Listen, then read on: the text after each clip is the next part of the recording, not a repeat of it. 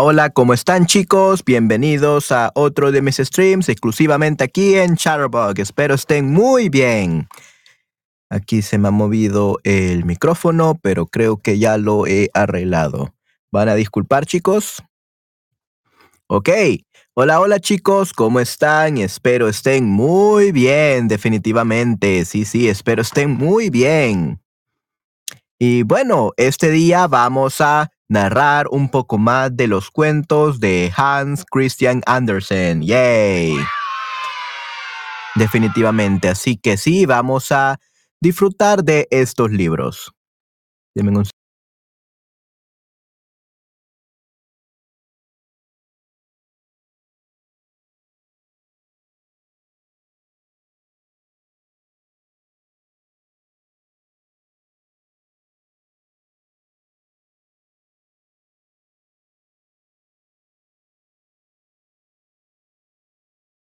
Ok, perfecto. Hoy sí ya estoy posicionado correctamente y podemos comenzar.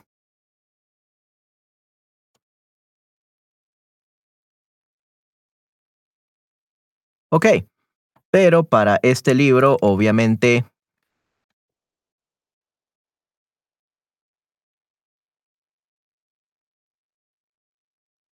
obviamente vamos a tener que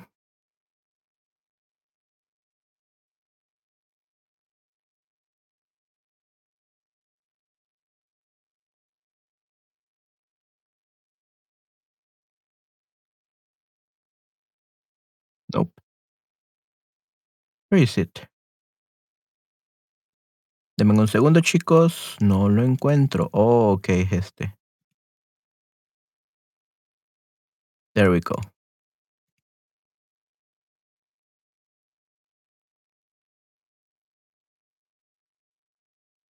Cuentos, muy bien. Ok, excelente.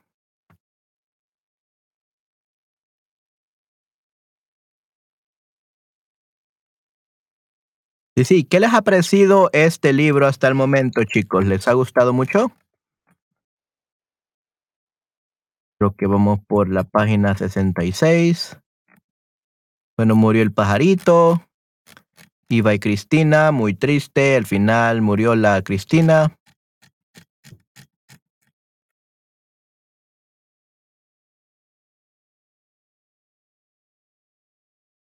Y vamos a leer este día la historia de Valdemar Dae y de sus hijas. Muy bien. Vamos a leer esto, chicos, pero vamos a cambiar de micrófono primero, porque este es mucho mejor para las narraciones.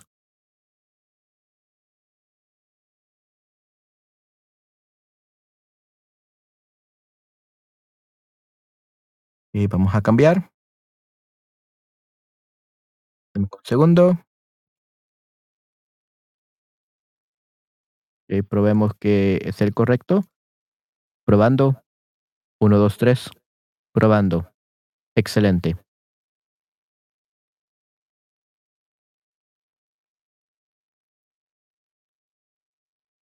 Ok, excelente. Entonces ya podemos comenzar, chicos.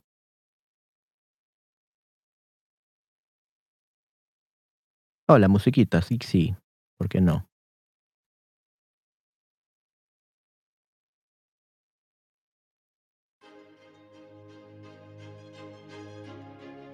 Sí, esa suena muy buena.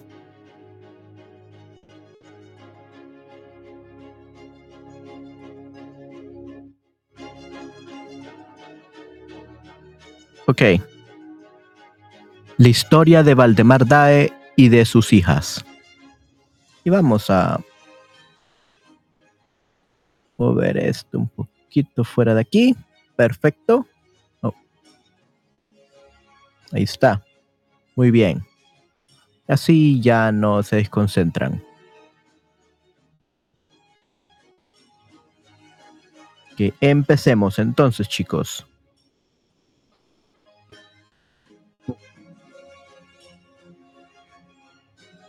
La historia de Valdemar Dae y de sus hijas. Yeah, maybe this is too loud.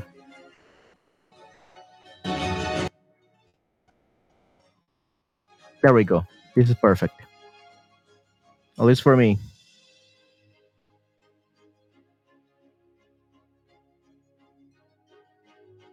Muy bien. Cuando acaricia el viento las altas hierbas, ondulan como las aguas de un lago. Cuando se desliza sobre las mieses, se doblan, se doblan y se elevan como las olas del mar. El viento canta y cuenta, plena y sonora es su voz. ¿Y cómo sabe variar el tono? Ora pasando por la copa de los árboles, ora por las ventanas de un campanario, campanario, ora por las troneras de una muralla. Le ves allá arriba, impulsando las nubes que huyen como un rebaño de ovejas perseguidas por un animal carnicero. ¿No se diría, no se diría el aullido del lobo? Óyelo silbar ahora por entre las rendijas de la puerta. ¿No se diría el sonido de la bocina? Helo ahora en la chimenea. Cuán extraña melodía la suya. Escucha, escucha con atención. Relata un triste romance. Y no te sorprenda. Sabe miles y miles de historias. Oigamos su narración. Juhud, paso y vuelo, tal es el estribillo de su romance. Capítulo 2 A orillas del Gran Belt, dice el viento, se levanta un antiguo castillo señorial, con masillas, murallas de greda encarnada. Conozco todas las piedras que lo componen. Las vi ya cuando sirvieron para edificar el castillo de Markstig. Marstig. Cuando lo derribaron, fueron llevadas más allá. Y con ellas se construyó el castillo de Borrevi. Y de qué os hablo, y que aún podéis ver de pie. He conocido a todos los altos y poderosos varones y a las hermosas castellanas que han habitado ese soberbio castillo. Pero dejémoslos. No quiero hablaros por hoy más que de Valdemar Dae y de sus hijas que también lo poseyeron en su tiempo. ¿Cuándo? Podrás encontrarlo en las crónicas.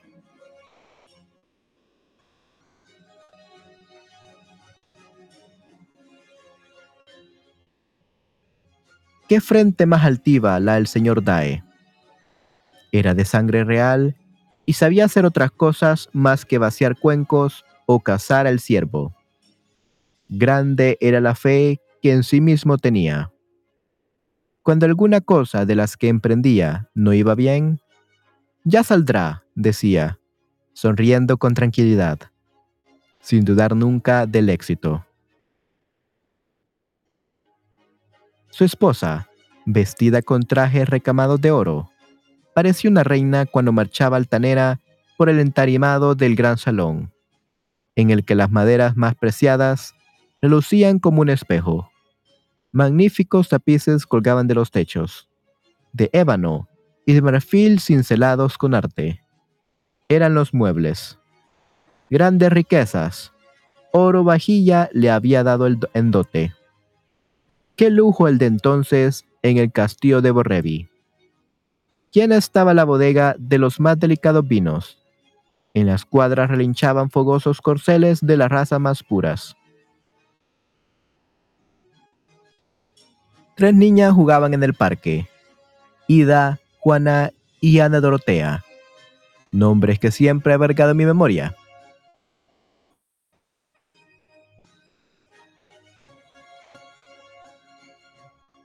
Ricas gentes eran, personas de condición, nacida, nacidas en la opulencia y en el boato educadas.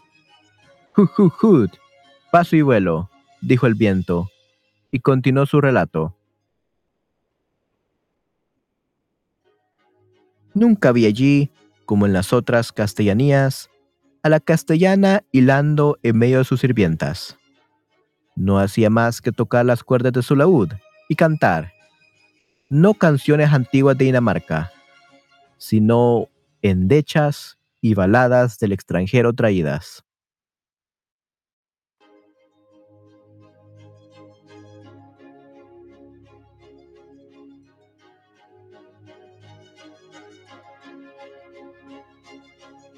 Vida animada, movimiento eterno había en el castillo, pues de cerca y de muy lejos los huéspedes afluían. Diarios eran los festines, y a veces resonaba tanto el choque de las copas que se oía desde afuera, que se oía desde fuera, hasta cuando con fuerza yo soplaba. Sí, regocijo y lujo y arrogancia había allí, pero virtud ninguna. Una vez la noche del primero de mayo llegaba del oeste. Me había distraído empujando algunas naves hacia la costa de Jutlandia, donde habían perecido, hechas pedazos. Luego, deslizándome por encima de la vasta maleza, había cruzado con un relámpago la isla de Fiona, Fionia, y llegaba al Gran Bel cansado, tosiendo y aperreado. Para descansar, fuime a la playa del Zelanda, cerca del Borrevi, al lado del soberbio bosque de encima, bencinas que por el tiempo aquel allí existían. Cogían los mozos del pueblo ramas muertas y bien secas, que luego llevaron a la plaza de la aldea. y hecho un montón, lo encendieron.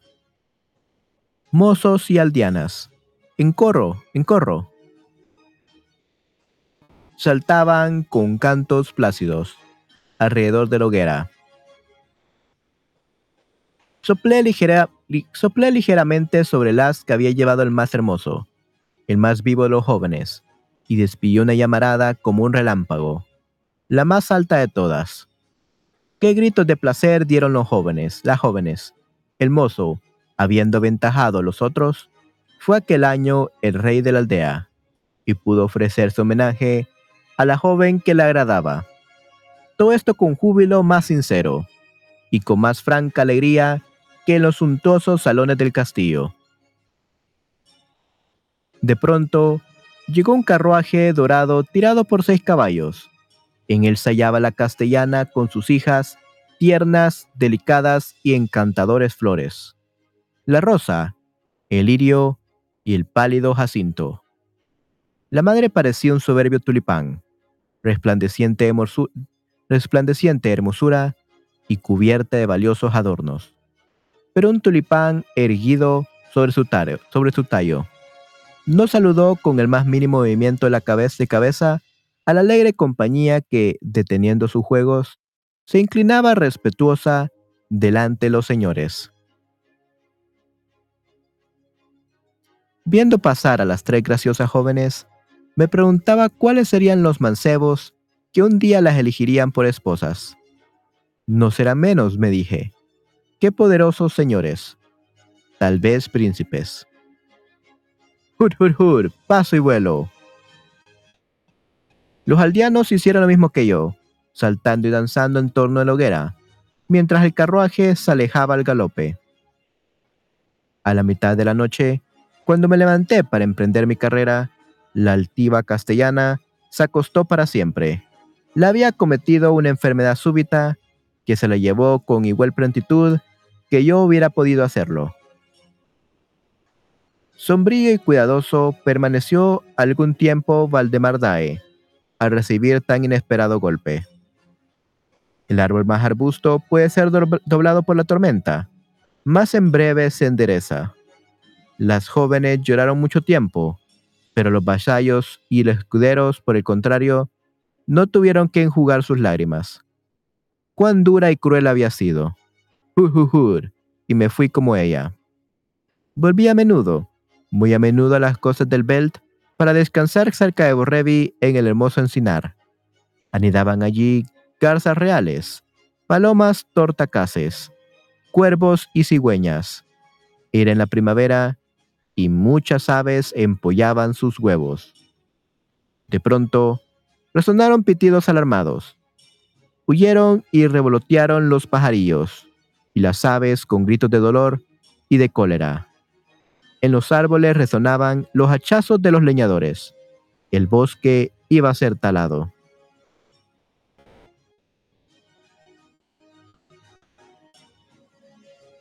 Valdemar Dae quería construir un magnífico navío de tres puentes, un buque de guerra. Seguro que el rey se lo pagaría muy caro. Por esto había condenado el bosque secular que era un abrigo para las aves, así como una señal para los marinos, en aquellas peligrosas costas. Huyeron los búhos los primeros, y fueron destruidos sus nidos. Luego garzas reales, cuervos y demás pájaros se decidieron abandonar los lugares donde siglos hacía centenares de generaciones de su raza tuvieron establecidas sus inviolables moradas. Antes de marcharse, revolotearon con furor, dando agudísimos chillidos. Comprendía muy bien lo que decían. Cra, cra, decían las cornejas. Cra, cra, nuestra casa cruje. Entre los talados árboles, entre los talados árboles, Valdemardae, sus vijas y sus hijas contemplaban la obra de destrucción. Todos se reían a carcajadas de los gritos de los pobres expulsados. Una sola, Ana Dorotea, la más joven, tuvo un movimiento de conmiseración. Cuando fueron a cortar un árbol medio seco, en el que, en el que anidaba, en el que eh, no puedo leer ahora. Cuando fueron a cortar un árbol medio seco, en el que anidaba una cigüeña negra con sus hijos, con sus hijos, que asomaban sus asustadas cabecillas. Con lágrimas en los ojos suplicó que no se cortase. Y no cortaron el árbol, que poco valor tenía en verdad. Una vez talado el bosque, renó en él, durante meses, un incesante trabajo. Se cerraron maderas, se cortaron y clavaron, se construyeron el buque de tres puentes. El arquitecto era un plebeyo, pero no por esto carecía de arrogancia, y tenía razón. En su frente y en sus ojos brillaba la inteligencia. Valdemar Dae lo escuchaba con gusto, y su hija Ida, la mayor, que tenía 15 años, sonreía cuando hablaba. Al par que construía el buque, el joven arquitecto levantaba un imaginario palacio en el que se veía entrar llevando del brazo a Ida. Habría podido suceder así, si el palacio hubiera sido de, piedra, con grandes salones bien adornados y bosques y alquerías en los contornos. Pero no era así, y malogrado su genio saber, el pobre arquitecto fue tan mal recibido como un gorrión que hubiese tenido la veleidad de alternar con pavos reales. Jujujut, fuime yo, y fuese él. Terminó su trabajo, terminado su trabajo, tuvo que partir de Borrevi. La linda Ida lo sintió una semana, y se resignó luego al rigor del destino. Capítulo 3 relinchaban en la cuadra los fogosos corceles de negro y reluciente pelo. Dignos eran de ser admirados. Cuando no emprendía yo mi paso rápido, podían luchar conmigo en ligereza. Y así es que llegaban a verlos de muy lejos. El almirante que vino, enviado por el rey, para examinar la nueva nave y comprarla si era de su gusto, habló con elogiosos términos de los soberbios caballos. Lo oía yo todo Mientras paseaban por la playa hablando del navío, amontonaba delante de Valdemar Dae pajitas de color, de color de oro, pero el oro verdadero que codiciaba se le escapó. El almirante deseaba los fogosos corceles. Por esto los encomiaban, encomiaba tanto. No lo comprendieron y no se vendió el buque. Como solo podía convenir al rey, permaneció encallado en la arena, cubierto de tablones, como una nueva arca Noé. Nunca vinieron las olas que levantarlo debían. Jujujur, paso y vuelo, por el hermoso bosque talado inútilmente. En invierno, prosiguió el viento, cuando la nieve cubría los campos y flotaban por doquiera los témpanos, llegué zumbando a lo largo de la costa. Vi reunirse grandes bandadas de cornejas y de cuervos, a los cuales más negros, que fueron a posarse en el buque abandonado que yacía en la arena. La muerte parecía reinar en él. Hablaron del bosque talado, y de los pájaros que con sus cantos lo alegraban, y de los pajarillos que habían muerto y todo. ¿Por qué? Por aquella mole inerte que nunca había navegado. Hice remolinar, hice a, a remolinar la nieve que se extendió como un sudario en torno a la nave, y casi por encima de los mastiles. Luego soplé con toda mi fuerza, y aunque nunca lo habían sacudido las olas, supo en breve lo que era una tormenta. Jujujur. Y el invierno pasó, y a seguida del verano, y a seguida del verano, volaron todos los días como yo vuelo, como vuela la nieve, y luego las flores y las hojas de los árboles, y las hojas de los árboles. Todo pasa, todo vuela, todo se va, todo hasta los hijos de los hombres. Pero las hijas de Valdemar Dae no estaban dispuestas aún a volar. Ida seguía resplandeciente de belleza como una rosa acabada de abrirse, tal como la viera el pobre constructor de buques. A menudo, cuando estaba sentada, pensativa, bajo los manzanos del vergel, hacía y destrenzada, destrenzaba, hacía y destrenzaba yo sus largos cabellos castaños que cubría con las blancas y rosadas flores de los árboles. No lo notaba, permanecí inmóvil, contemplando por entre el follaje el sol y el horizonte que parecía una gigantesca barra de oro. Su hermana Juan era esbelta como un lirio, brillante de belleza. pero de un tallo duro y poco flexible, como su madre. Le gustaba pasear en el salón de honor adornado con los retratos de, de sus mayores. Las damas llevaban ricos trajes de terciopelo y seda, un sombrerito bordado de perlas sobre sus extraños peinados. Todas ellas eran altivas bellezas. Todas ellas eran altivas bellezas. Los hombres vestían corazas de acero con labores embutidas o mantos de preciosas pieles. En torno al cuello una ancha gorguera. Según la moda antigua, llevaban el cinturón de la espada, atado al muslo y no a la cintura. Hola, hola, Berbar, ¿cómo estás? Espero que disfrutes mucho esta narración. ¿En qué hueco de la pared pondrían un día el retrato de Juana? ¿Y qué traje llevaría el noble señor destinado a ser su esposo? En esto pensaba. La oí hablar consigo misma un día que penetré por una ventana abierta en el salón de los antepasados. Ana Dorotea, el pálido Jacinto, era una silenciosa niña de 14 años. Sus grandes ojos, como el mar, con el mar azules, vertían miradas melancólicas, y en torno de sus labios pagaba la suave sonrisa de la primera juventud. Por nada en el mundo habría consentido en marchitar esta deliciosa sonrisa.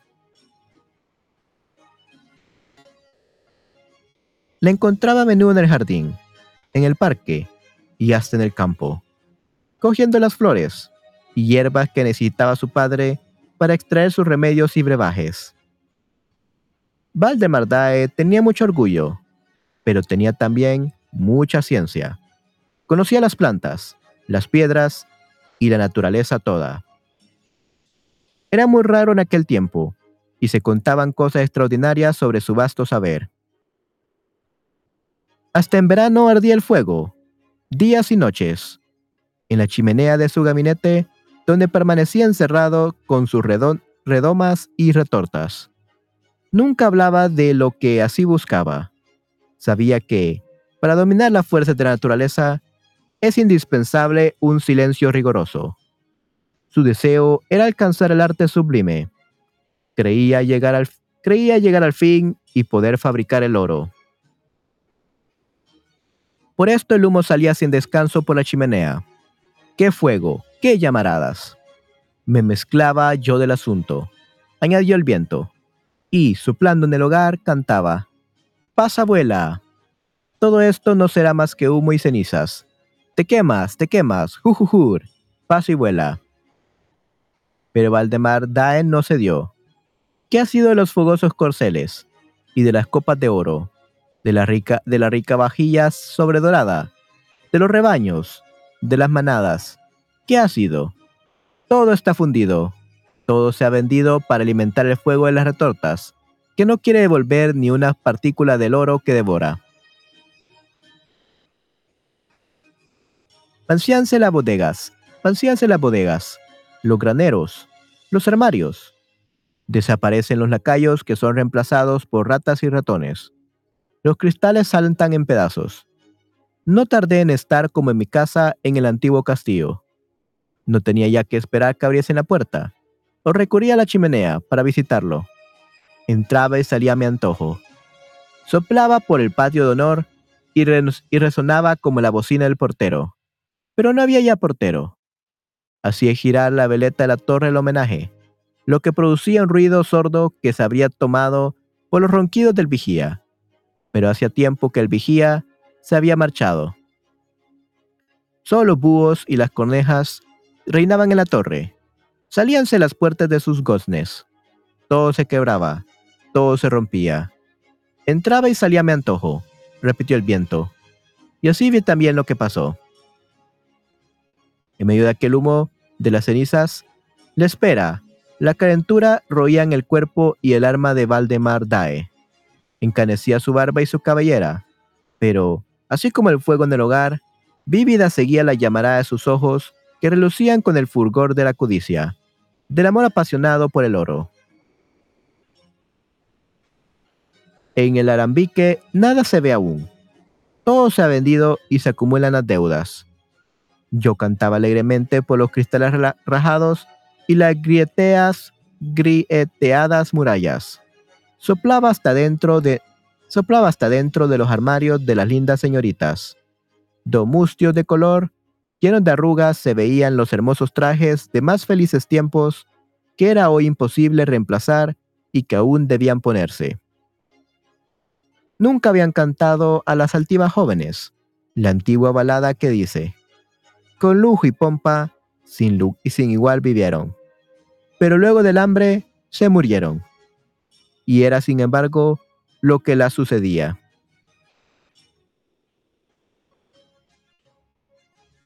Yo continuaba mis paseos por el castillo. Mis soplidos sonaron melódicos por los largos y desiertos corredores, pero tenían otra cosa en que pensar. Hacía un, un invierno glacial. Llevaba, llevaba yo la nieve en torno al castillo, y decían que calentaba.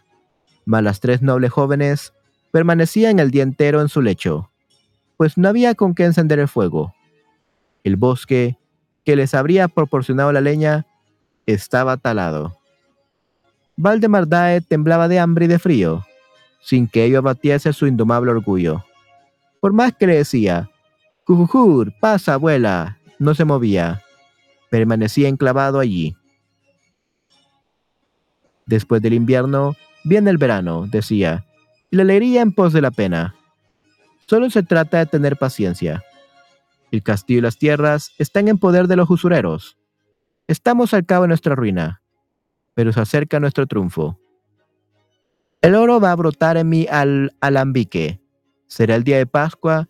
Lo he leído en las estrellas del cielo. Otro día, viendo, una araña viendo a una araña tejer su tela, exclamó, tenaz tenaz infatigable tejedora, Tú me das un ejemplo de la perseverancia. Si desgarran tu tela, al momento vuelves a comenzarla. La arrancan otra vez y de nuevo emprendes la obra y la concluyes. Eso debo hacer yo, y no me fallará la recompensa. Capítulo 4 En la mañana del día de Pascua, las y las campanas de la iglesia y las campanas de la iglesia repicaban como alegres y calentadas por el hermoso sol que lucía en el cenit. Todo tenía un aspecto de fiesta, pero Valdemar Dae se consumía con la fiebre y la angustia. Había velado toda la noche, fundido y enfriado la fundición. Había mezclado, destilado y vuelto a mezclar. Le oía dar suspiros de desesperación, blasfemar y rezar a un tiempo. Luego permanecí inmóvil, conteniendo la respiración, contemplando la fusión de los metales en el alambique. La lámpara se había apagado sin que lo notase. Sube, suple un poco la lumbre, y un resplandor rojizo iluminó su rostro, blanco como la cera. Sus ojos, hundidos en las órbitas, miraban con fijeza. De pronto se dilataron, se dilataron como si fuesen a reventar. Helo aquí, exclamó. Helo, el cristal de alquimia. ¿Cómo brilla? ¿Qué puro y qué pesado es? y alzando el recipiente con la mano, agobiado por el peso de la emoción. ¡Oro! balbució. ¡Oro! ¡Oro! Hola, hola Sherman, ¿cómo estás? Espero que disfrutes mucho la narración. El vértigo se había apoderado de él, dijo el viento, y de un soplo hubiera podido tirarlo por tierra. Repalé en pos de sus pasos. Cuando recobró, sus, cuando recobró sus sentidos, y se, dirigió a la sala en que se hallaban sus hijas, juntas las unas a las otras para tener menos frío. Cubiertos de ceniza estaban sus vestidos, cubiertos de ceniza también la cana cabellera y la poblada barba. Sergía el tibo y triunfante, alzando en el aire el tesoro por el que tanto sufriera. Di con ello, vencí, exclamó. Oro, oro. Y tenía en el aire el alambique que, a los rayos del sol, relucía como un trasto, como un astro. Su temblorosa mano dejó escapar el abandic a la... Su temblorosa mano dejó escapar... Su temblorosa mano dejó escapar el alambique que se rompió con estrépito en mil pedazos, vertiéndose por tierra su precioso contenido. La felicidad de Valdemar Dae había durado lo que una bola de jabón. Jujujur, paso y vuelo y me marché de Borreví. ¿Qué es un alambique?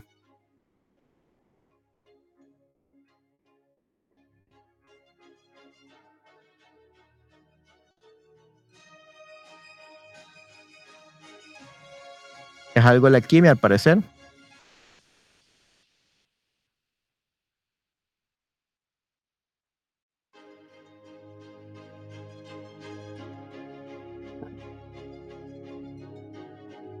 Muy, muy interesante.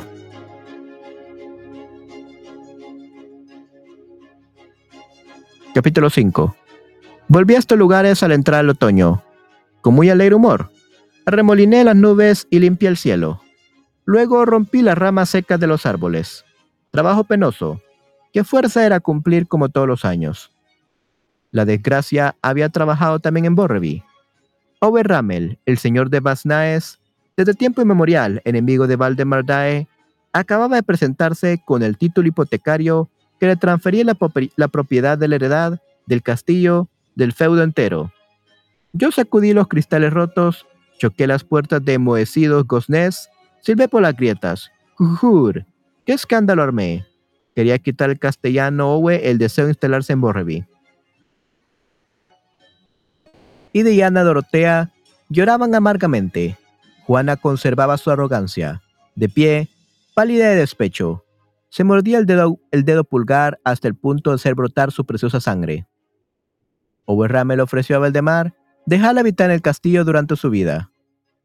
Pero le dieron las gracias, y vi al señor Dae, en antes tan opulentas, hoy sin abrigo, levantar la cabeza con más altivez que nunca y salir con reposado paso de la mansión de sus abuelos. Era un espectáculo grandioso. Me conmovió de tal manera que me hice atrás para dejarlo pasar, y quebré una rama, viva aún, de uno de los seculares tiros del patio. Duro era el trance, y gran fuerza de alma se necesitaba para conservar una actitud digna, pero era un corazón de roca el de Valdemar Dae. Él y sus hijas no tenían más que los trajes que llevaban, pero miento, poseían además un nuevo, alambique, un nuevo alambique que a fuerza de privaciones habían, podido, habían conseguido comprar y en el que habían recogido parte de la preciosa preparación que, que producir debía trozos de oro. Guárdola Valdemar Dae cuidadosamente en su pecho y con un palo en la diestra, el señor tan rico, tan temido un día, salió del castillo de Borreby seguido de sus tres hijas. Ardían sus mejillas de reprimida cólera, pero las refresqué, con mi soplo, agitando sus canas. Para consolarlo, le canté mi endecha. Jujur, paso y vuelo. Mas esto le hizo pensar sin duda que toda su opulencia había pasado como arrebatada por una borrasca. Ida marcha un lado a su padre y el otro lado Ana Dorotea. Juana iba detrás. Delante de la puerta se volvió para dirigir un postre, una postre mirada a la casa donde viviera entre el lujo y la riqueza.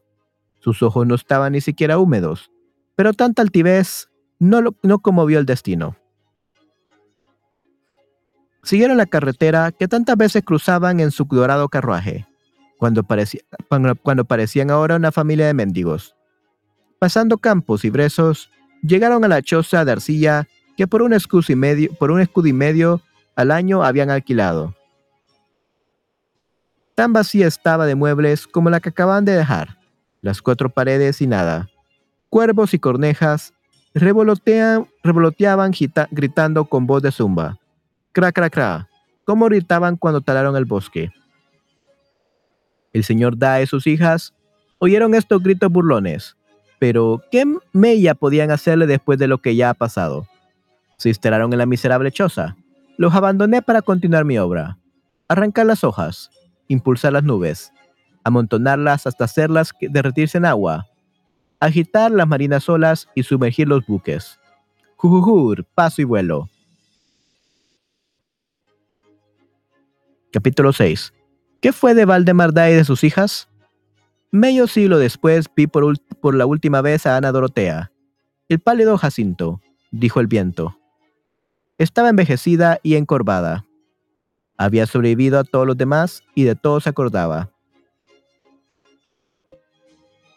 En el balcón del hermoso castillo del preboste de Vigor estaba la noble castellana con sus hijas, mirando la vasta campiña. Sus miradas se detuvieron en un árbol aislado, de que colgaba un nido de cigüeña. Contra el árbol se, alzaba una vetusta cabaña cubierta de musgo y ramas, mucho menos peor cuidada que el nido de la cigüeña. Cuando pasaba por allí, dijo el viento, detenía mi soplo para no echar a tierra la miserable casucha. Era una mancha en el paisaje, y la habrían quitado, lo mismo que el árbol, a no ser por el nido. No querían echar al ave de Egipto, y por esto dejaban subsistir el árbol y la cabaña. La mendiga que la habitaba conservaba así su refugio, un refugio. Era la recompensa que obtenía por haber, suplicado un día que no, cortasen aquel árbol a causa del nido de la cigüeña. Lo creía así, pues de todo se acordaba. Ay, lo oía suspirar. Ay, no doblaron las campanas para tu entierro, Valdemar Dae. Los niños de la aldea no vinieron a cantar los salmos cuando fue sepultado el último de los antiguos y poderosos señores de Borreby. Sabía que no le atribuirían honor alguno y vio empero llegar a la muerte con alegría. Todo acababa, hasta la miseria. Nada había podido domeñar su ánimo altivo, hasta que mi hermana Ida, vencida por el sufrimiento y las privaciones, consintió en casarse con un aldeano. Demasiado fue esto para Valdemar Dae. Su hija, la mujer de un siervo que el señor de la aldea podría podía a su antojo atar y apalear por la menor falta. El corazón de Valdemar Dae se rompió en pedazos. Apenas salvada del hambre, Ida murió de dolor por su mal casamiento. Cuánto envidio su suerte. ¿No moriré yo nunca? Oh Dios de misericordia, libertarme de este largo tormento. La otra hermana, Juana la Altiva, tenía ánimo viril y elevado corazón, replicó el viento se vistió de hombre, y como la miseria había agostado su belleza, no la tomaban por una mujer. Se alistó como grumete a bordo de una nave. Era taciturna y sombría, pero trabajaba bien. Nunca la dirigieron un reproche.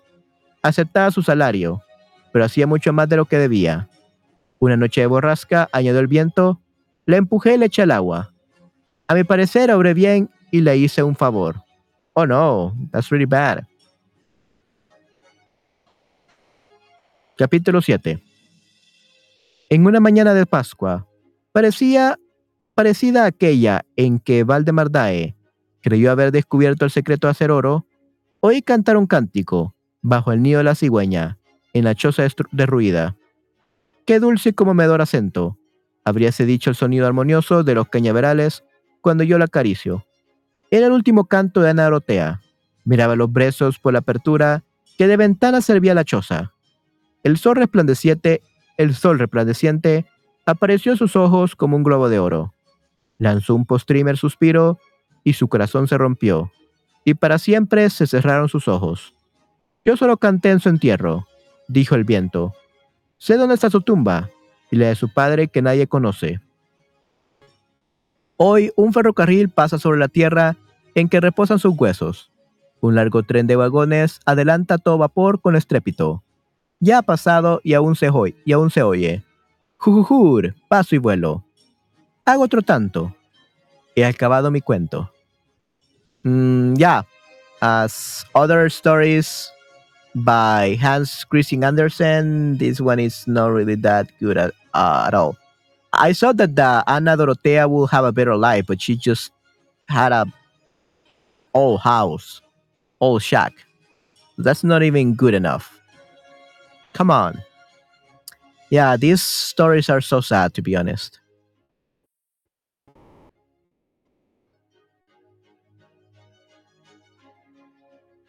Let's see how long this is.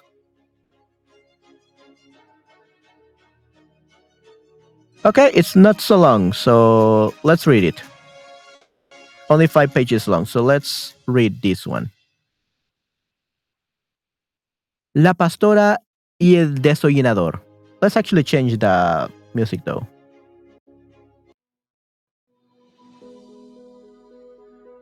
La pastora y el desollinador.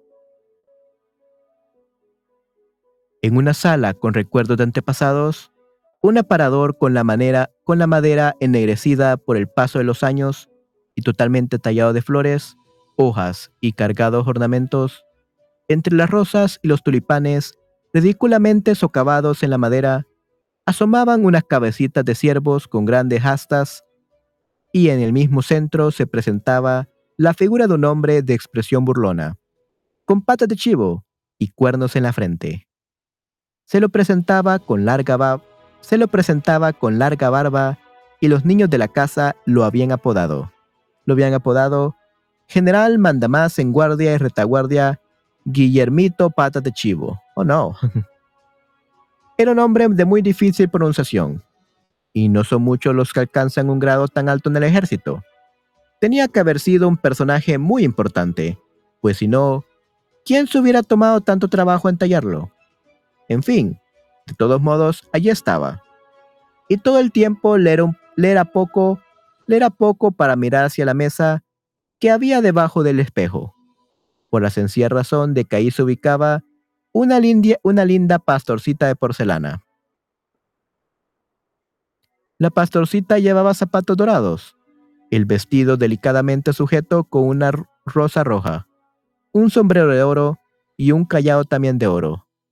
Era sencillamente encantadora. Muy cerca de ella estaba colocado un pequeño desollinador de chimeneas, negro como el carbón, aunque también estaba hecho de porcelana. Realmente era tan limpio y pulcro como el que más, pues como ven, no dejaba de ser un desollinador de adorno. El artesano que lo hizo, de habérselo propuesto, habría podido convertirlo fácilmente en un príncipe, pues sostenía su escalera de la manera más graciosa, y sus mejillas eran tan rosadas y blancas como las de una muchacha. Esto acaso fuera un defecto, ya que no le habrían venido mal algunas manchas de tizne. Lo habían ubicado muy cerca de la pastora, y como era de esperarse, se enamoraron enseguida. Sin duda estaban hechos el uno para el otro, pues ambos venían de la misma porcelana. Ambos venían de la misma porcelana, y eran igualmente jóvenes y frágiles. Cerca de ellos, casi tres veces más grande, había otra figura, un chino viejo que podía menear la cabeza.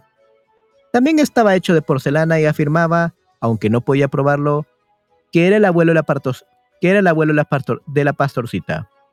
Fuese no verdad, pasaba por guardián suyo. Así que cuando el general manda más en guardia y en retaguardia, Guillermito Patas de Chivo pidió la mano de la pastora, el chino viejo se la concedió con un momento de la cabeza, con un movimiento de la cabeza. Ese es el esposo que te conviene, le dijo. Apostaría que está hecho de caoba. Será la señora del general Mandamás en, vanguardia y retaguardia Guillermito Chivo. Ese aparador suyo está lleno de plata. Y vaya usted a saber las cosas que tendrá guardadas en las gavetas. Me niego a entrar en ese oscuro aparador, respondió la, respondió la pastorcita. Me han dicho que ya tienen cerradas dentro a once esposas de porcelana. Entonces tú completarás la docena, dijo el chino. Esta noche, tan pronto el viejo aparador empieza a crujir, te casas con él, o yo no soy un chino. Y luego de cabecear otra vez, se quedó dormido. Pero la pastorcita está deshecha en llanto, y miró a su idolatrado novio, el desollinador de chimeneas. Por favor, le dijo ella, vayámonos por el ando mundo. Aquí no podemos quedarnos. Haré lo que tú quieras, respondió el desollinador. Vámonos ahora mismo. Estoy seguro de que con mi trabajo lograré ganar lo suficiente para los dos. Ojalá estuviésemos ya salvo en el suelo, dijo ella. No me sentiré tranquila hasta que no estemos allá afuera, en el ancho y vasto mundo. El desollinador hizo lo que pudo para consolarla. Le enseñó cómo poner sus piececitos en los bordes tallados de la mesa y luego en las molduras doradas que descendían alrededor de las patas, y así, y con la ayuda de la escalera, se encontraron por fin en el suelo. Pero cuando volvieron la vista al viejo aparador, ¿qué sorpresa se llevaron? Allí todo era, allí todo era agitación. Por todas partes los ciervos asomaban sus cabezas, y estiraban sus astas y retorcían sus cuellos. El general mandamás en, en vanguardia y retaguardia, Guillermito Patas de Chivo, no hacía más que dar brincos mientras le gritaba al chino viejo. Mira que se escapan, mira que se escapan. Aquello acabó por asustarlos, y de un salto se metieron en la gaveta que había bajo el asiento de la ventana. Ahí encontraron tres o cuatro barajas, ninguna de ellas completa, y un pequeño teatro de muñecos que ya estaba armado de la mejor forma posible. Se hallaban representando una comedia, y todas las reinas, de copas y oros, de espadas y bastos, ocupaban la primera fila y se abanicaban con sus tulipanes, mientras otras, mientras otras permanecían de pie, tras ellas dejando ver bien claro que tenían dos cabezas, una arriba y una abajo, tal como sucede en la baraja. La comedia trataba de dos novios a quienes no permitían casarse, y esto hizo llorar a la pastorcita por lo mucho que se parecía a su propia historia. No puedo soportarlo más, dijo. Tengo que salir de esta gaveta. Pero en cuanto llegaron al suelo, vieron que allá sobre la mesa el chino viejo se había despertado y se estaba meciendo con todo el cuerpo atrás y delante, pues quiero que sepan que por debajo era de una sola pieza. Ahí viene el chino viejo, gritó la pastorcita y se asustó tanto que cayó sobre sus rodillas de porcelana. Se me ocurre una idea, dijo el desollinador. Si nos deslizamos dentro de esa gran barraja de flores que está en el rincón, podríamos escondernos entre las rosas y la lavanda, y echarle sal en los ojos cuando se acercase. No ganaríamos nada con ello, dijo la pastorcita. Sé que la jarra del chino viejo fueron novios en un tiempo, y cuando dos personas han querido, siempre les queda un resto de afecto. No, no hay más, no hay más remedio que irnos por el ancho mundo. ¿Y de veras serás tan valiente como para llegarse tanto, como para salir conmigo por el ancho mundo? Preguntó el desollinador. ¿Te das bien cuenta de lo grande que es y de que nunca más podremos volver aquí? Sí, respondió ella. Entonces el desollinador la miró fijamente y, y le dijo, Mi camino pasa a través de la chimenea. ¿Eres de verdad tan valiente que te atrevas a entrar conmigo en la estufa y a, trepar, y a trepar luego por el caño arriba hasta meternos en la chimenea? Una vez allí, sé muy bien lo que tengo que hacer. Subiremos tan alto que no podrán alcanzarnos, y en el extremo superior de la chimenea hallaremos la abertura que desemboca en el ancho mundo. La condujo hasta la puerta de la estufa. ¡Qué oscura es! dijo la pastorcita, pero lo siguió a pesar de todo a través de la estufa hasta meterse por el caño, donde la noche es cerrada, donde era noche cerrada. Ahora ya estamos en la chimenea, dijo él. Mira, mira cómo brilla esa estrella allá en lo alto. Sí, era en realidad una estrella que del cielo les enviaba su luz, como si quisiera enseñarles el camino. Y se arrastraron y treparon, y, se arrastraron y, treparon. La subida era horrible, siempre arriba y más arriba. Y en todo el tiempo el desollinador no dejaba ayudar a la pastorcita, alzándola y sujetándola, y enseñándole los mejores sitios donde poner sus piececitos de porcelana. Hasta que por fin alcanzaron el remate mismo de la chimenea y se sentaron en el borde, pues se hallaban muertos de cansancio, y no es para maravillarse. Allá sobre sus cabezas se abría la noche con todas sus estrellas, y abajo yacía la ciudad con todos sus tejados. Alrededor de ellos, alrededor de ellos, y tan lejos como alcanzaba la vista, extendíase el ancho mundo. La pobre pastora no había imaginado jamás nada semejante, y reclinando su cabecita, y reclinando su cabecita sobre el hombro del desollinador, se echó a, llorar, llorar y a llorar. Se echó a llorar y a llorar, y a llorar, hasta que comenzó a desteñirse el oro de la banda que llevaba en la cintura. Eso es demasiado, dijo, no puedo soportarlo. El mundo es demasiado grande. ¿Quién pudiera estar otra vez en aquella mesita bajo el espejo? No volveré a ser feliz hasta que no regrese. Te he seguido hasta el ancho mundo. Ahora, si algo me amas, tendrás que llevarme otra vez a casa.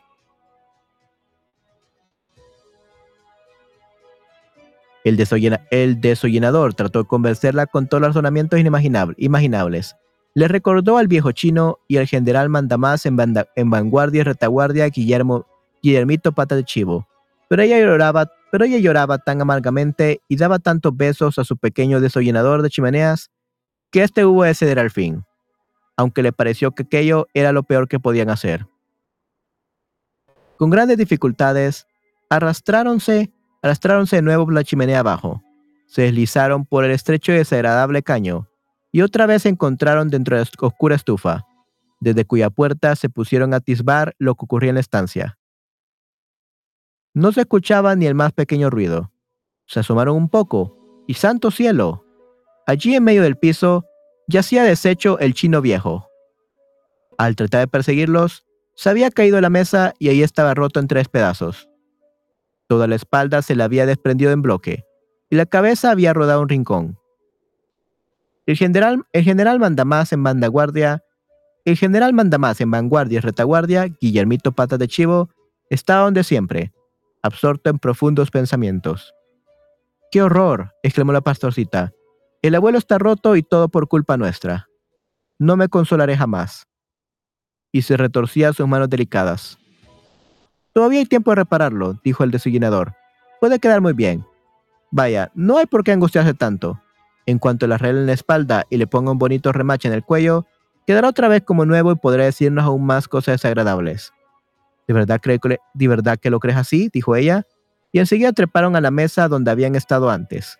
Bien, ya estamos otra vez en el punto de partida, dijo el desollinador. Podíamos habernos ahorrado todo el trabajo. ¿Cómo me gustaría que el abuelo estuviese ya salvo con su remache? dijo la pastorcita. ¿Crees que costará mucho? ¿Crees que costará mucho? Vaya si lo repararon muy... Vaya si lo repararon bien. La familia hizo que le pegaran la espalda y que le pusieran en el cuello un bonito remache. Estaba como nuevo, solo que no podía mover la cabeza. Ha vuelto muy orgulloso y estirado desde que te caíste, dijo el general mandamás en vanguardia y retaguardia Guillermito Patas de Chivo, aunque no encuentro en ello ningún motivo de orgullo. Y a fin de cuentas, ¿vas a entregármelo o no? Nos hubiese conmovido ver las miradas suplicantes que dirigían al chino viejo, el desollinador y la pastorcita. Tenían tanto miedo de que dijera así con la cabeza, pero le era imposible hacerlo y además detestaba confesarle a un extraño que llevaba para siempre un remache en el cuello. Así que ya no se separó nunca de la pareja de porcelana, y vivieron siempre agradecidos al remache del abuelo, y continuaron amándose hasta que por fin también ellos se rompieron un día. Um, that's a little bit better than the other stories. At least it had a happy ending, kind of. I don't really like it, but sure. I accept that. Um, what do you call it? Estoy satisfecho and satisfied. Estoy satisfecho con ese final. At least they live happily ever after, kind of. Yeah. That's all I have to say. I don't really know what to say besides that. But yeah, that was great. Eso estuvo excelente, eso estuvo muy bueno. Um, y sí, espero chicos que les haya gustado muchísimo eh, esta lectura de, de estos dos, dos, cuentos que leímos este día. Espero que les haya gustado muchísimo. Así que creo que eso sería todo por hoy. Eso sería todo por hoy. Bueno, por ese stream chicos, y ya sé que ya ven el micrófono, vamos a cambiar de micrófono por aquí. Perfecto, vamos a cambiar y denme un segundo.